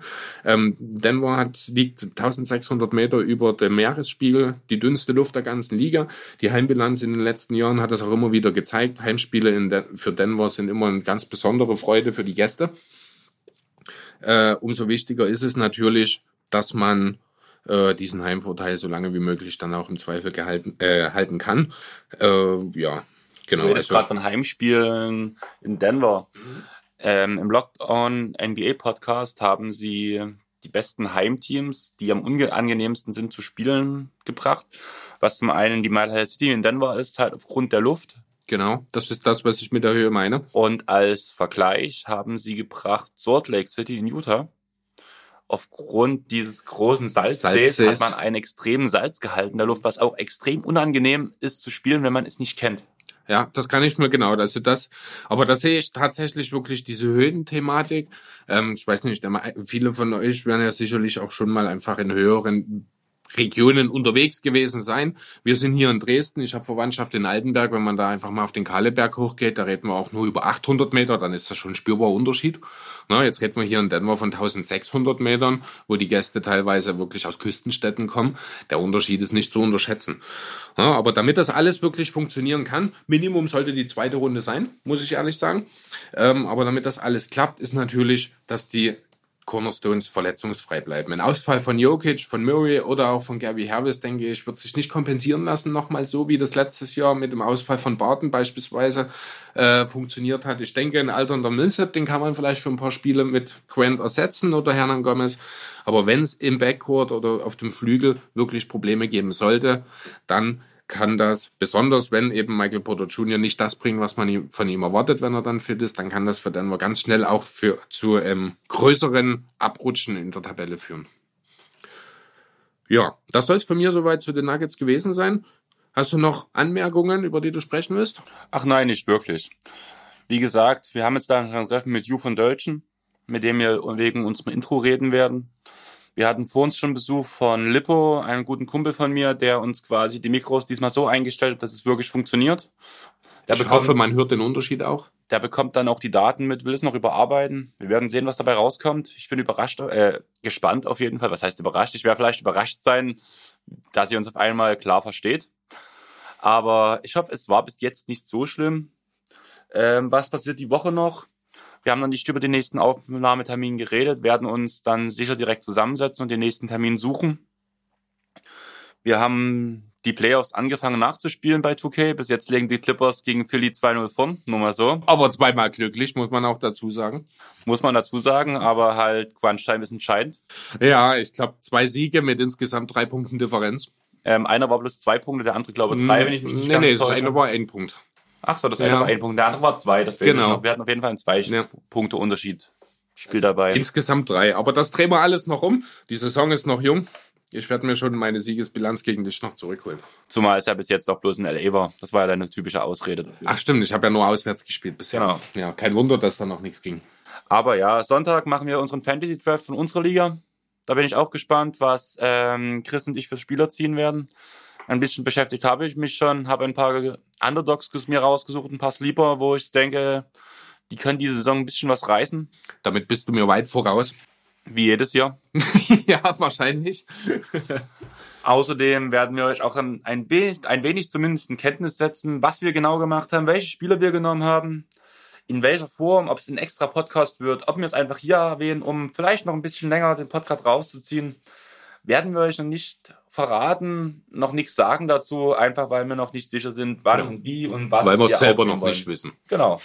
Außerdem wollen wir noch ein paar Previews schaffen.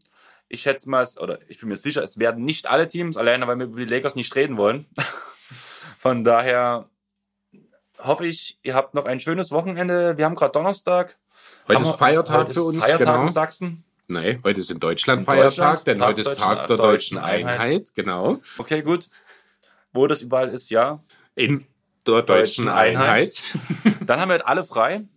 Ich hoffe, dass Lippo das danach vielleicht sogar heute noch abgespielt kriegt, dass wir es heute oder morgen hochladen können. Wir melden uns, ihr hört was von uns. Folgt uns auf Facebook, folgt uns auf Instagram, folgt uns auf Twitter. Vielleicht macht ihr uns ja sogar ein bisschen Twitter aktiver, weil bis jetzt ist da, glaube ich, am wenigsten gekommen. Auf Facebook und Instagram kümmere ich mich größtenteils, da ich ja auch mein DJ-Profil habe und da ja schon ein paar Jahre Vorsprung im Sinne von Werbung und alles hab. Aber es kann immer nur nach oben gehen. Schreibt uns gern an, sagt uns, das passt euch, das passt euch nicht, das seht ihr anders. Es könnte vielleicht interessant werden. Sagt uns, was eure Spielfavoriten der Fantasy Draft sind. Das wäre auch mega interessant. Ich glaube, da hören wir auch, auch was von dir, Dodo, oder? Und ja, also ich würde sagen, wir haben es jetzt. In 20 Minuten ist Jula, das heißt, ich kann dich nicht, nicht nochmal fertig machen. Und willst du noch was sagen? Willst du noch was raushauen? Ja. Ich hoffe, ihr hattet Spaß äh, bei unserer mittlerweile schon dritten Episode. Wir kommen immer besser rein. Ich hoffe, ihr seht euch auch so. Und ja, bis zum nächsten Mal. Ich hoffe, die zehn Minuten länger waren nicht zu schlimm. Wir sind trotzdem wieder einigermaßen der Zeit geblieben. Wir hören uns, wir melden uns, wir schreiben, posten, wann der nächste Pod kommt, um was es geht. Und bis dahin, wir sehen uns. Tschaußen. Macht's gut.